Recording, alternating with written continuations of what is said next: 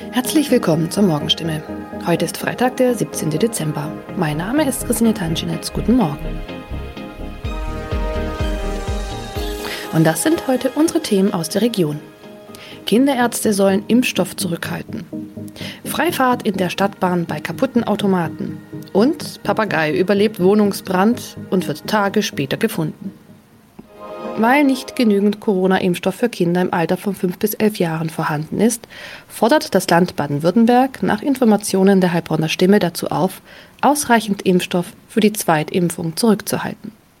Von der Bundesebene wurde uns mitgeteilt, dass auch die Lieferung des Impfstoffs für Kinder im Alter zwischen 5 und 11 Jahren voraussichtlich nicht in der erwarteten Menge lieferbar sein wird, heißt es in einem Schreiben vom Sozialministerium, das am Donnerstag landesweit an die mobilen Impfteams, die Stadt- und Landkreise sowie an die Kinderärzte per Mail verschickt worden ist.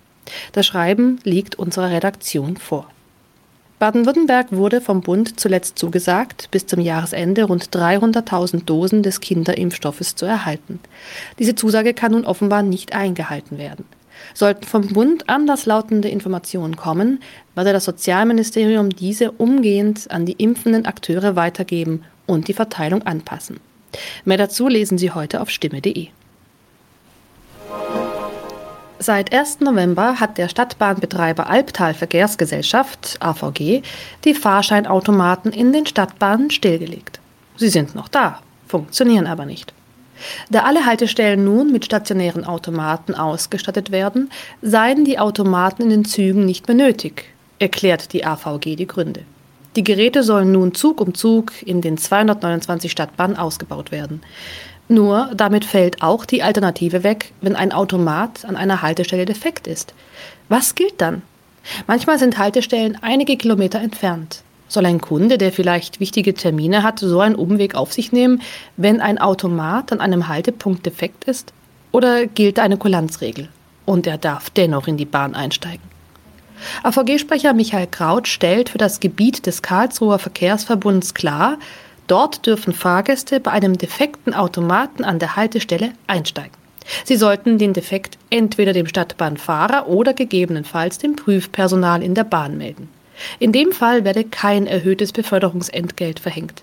Man könne jederzeit prüfen, ob eine Störung an einem bestimmten Automaten vorlag.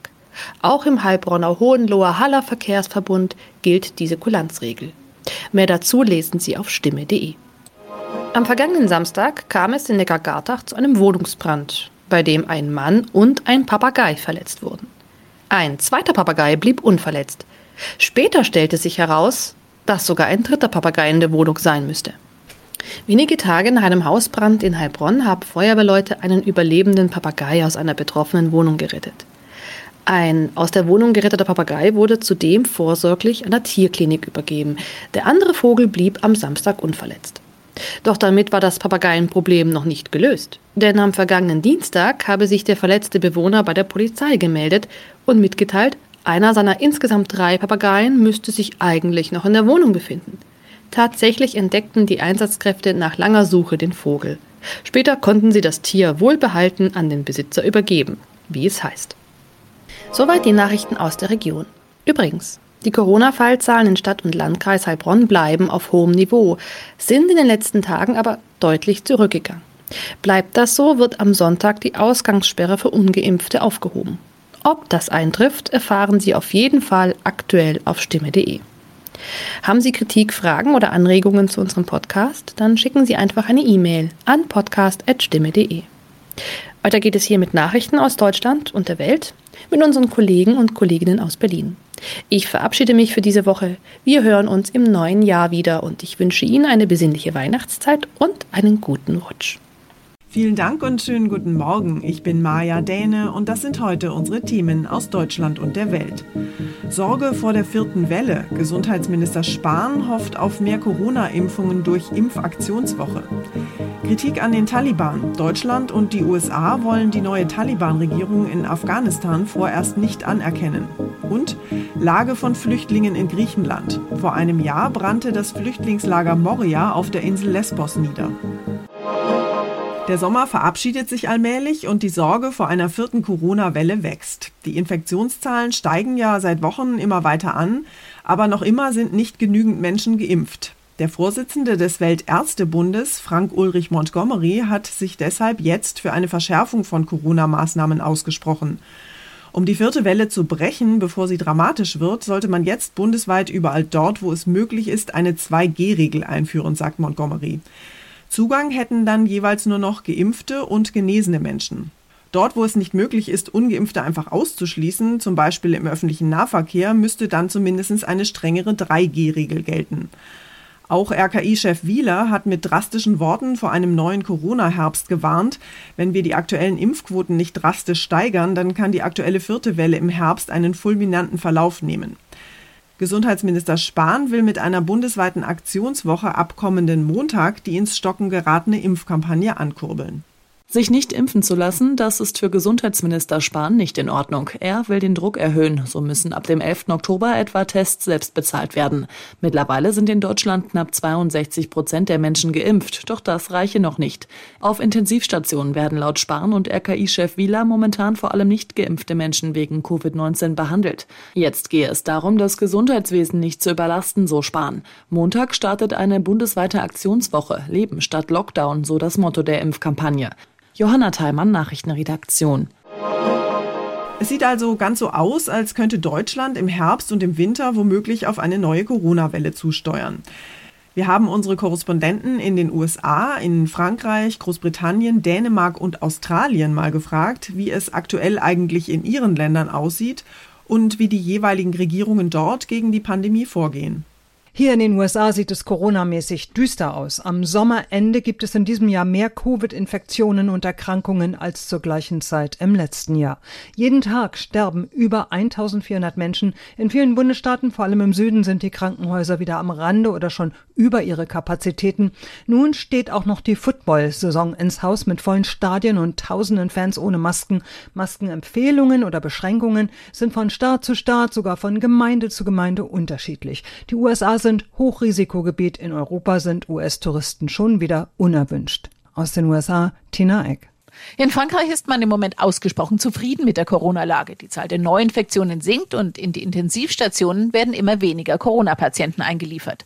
Für die Regierung ein klarer Erfolg ihrer Strategie für fast alles, den Pass Sanitär, den 3G-Nachweis zu verlangen. In Fernzügen, vielen Einkaufszentren, Kinos, Museen, Clubs, Bars, sogar auf den Terrassen der Cafés. Mindestens einmal geimpft sind hier mittlerweile fast 74 Prozent. Dorothea Fink, Beiner, Paris.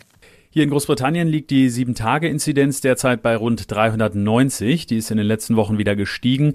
Die Zahl der neuen Krankenhauseinlieferungen und Todesfälle ist aber nur leicht nach oben gegangen. 90 Prozent der Menschen in Großbritannien haben ihre erste Impfung erhalten. Rund 80 Prozent sind inzwischen vollständig geimpft. Für den Herbst setzt die Regierung auf Impfpässe bei großen Veranstaltungen und Räumlichkeiten, damit im Winter möglichst niemand schließen muss. Impfschutz und Eigenverantwortung, das ist hier der Kurs in Großbritannien. Aus London Philipp Detlefs. In Dänemark läuft es richtig gut. Die Zahl der Neuinfektionen liegt um die 500 täglich. 128 Menschen werden wegen Covid-19 im Krankenhaus behandelt, aber nur 28 davon sind auf der Intensivstation. Die Regierung ist so optimistisch, dass sie sagt, sie hat die Lage unter Kontrolle und dass Covid-19 nicht mehr als eine gesellschaftskritische Krankheit eingestuft wird. Am Freitag werden deshalb die Corona-Beschränkungen aufgehoben. Wie sie das hingekriegt haben? Mehr als 80 Prozent der über 12-Jährigen sind geimpft. Sigrid Harm, Skandinavien. Verglichen mit Deutschland haben wir hier in Australien wirklich großes Glück gehabt oder sind einfach durch die Insellage enorm begünstigt. Die Zahl der Infektionsfälle ist in den letzten Wochen angestiegen, doch gibt es im ganzen Land bisher nur rund 1000 Todesfälle im Zusammenhang mit der Pandemie. Insgesamt haben sich bisher 65.000 Menschen infiziert, etwa 2500 pro eine Million Einwohner. In Deutschland ist dieser Wert 20 mal so hoch. Dieter Hermann, Australien. Die Lage in Afghanistan bleibt weiterhin extrem angespannt. Die neue Taliban-Regierung hat vorerst alle weiteren Proteste verboten. In der ersten offiziellen Erklärung des Innenministeriums nach der Regierungsbildung heißt es, niemand soll versuchen, Proteste zu organisieren. In der Hauptstadt Kabul und mehreren Provinzen waren ja in den vergangenen Tagen immer wieder Menschen für Frauenrechte und mehr Freiheit auf die Straße gegangen. Die Taliban hatten diese Demonstrationen allerdings mit Gewalt unterdrückt. Nach außen versucht die neue Taliban-Regierung ja jetzt vor allen Dingen internationale Anerkennung zu gewinnen. Darauf kann sie bei Deutschland und den USA in absehbarer Zeit allerdings erstmal nicht hoffen.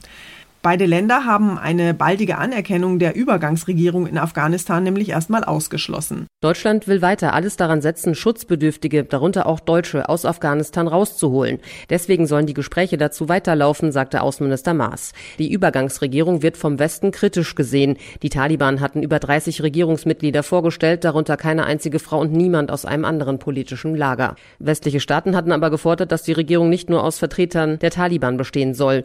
Sonst wird kein Geld für die Entwicklungshilfe fließen. Allein aus Deutschland sind es 600 Millionen Euro, die derzeit auf Eis liegen. Aber die Zeit rennt, denn im Land droht eine Hungerkatastrophe.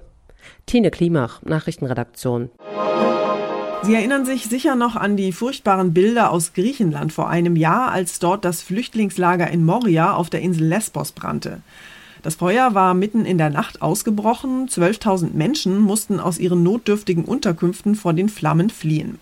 Heute, ein Jahr nach dem Feuer, ist das Lager zwar wieder aufgebaut, aber die Lage für die Flüchtlinge dort ist nicht viel besser geworden.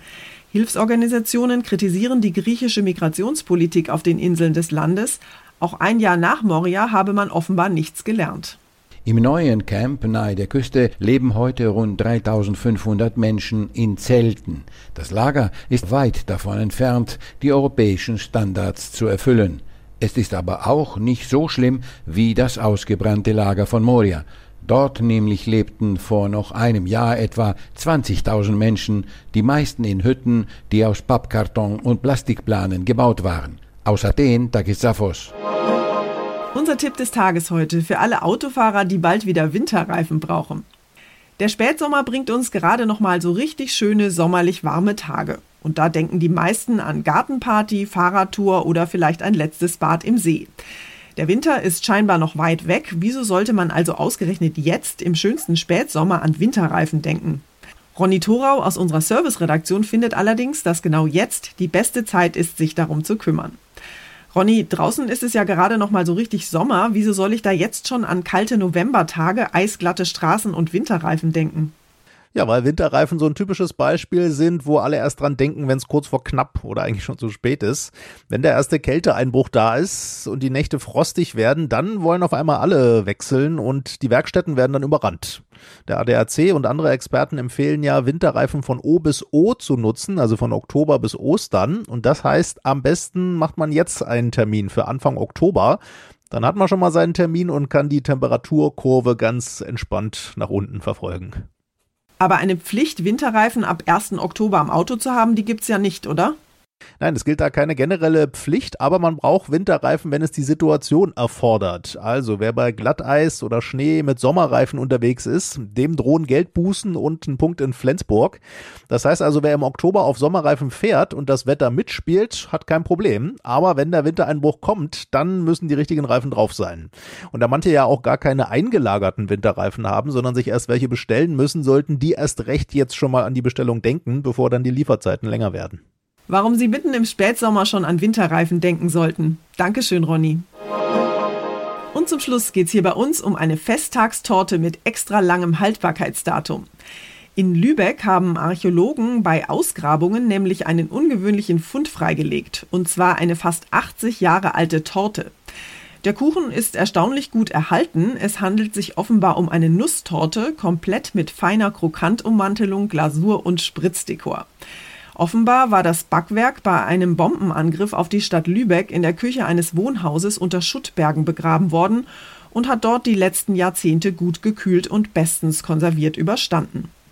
Die Torte ist das einzige archäologisch freigelegte Feingebäck seiner Art in Norddeutschland und ein überaus bedeutsamer Fund, sagt der Leiter des Bereiches Archäologie in Lübeck. Deshalb soll die Torte jetzt konserviert und demnächst dann auch ausgestellt werden. Essbar ist sie allerdings wohl leider nicht mehr. Das war's von mir für heute. Ich bin Maja Däne und wünsche Ihnen einen guten Start in den Tag. Tschüss und bis morgen.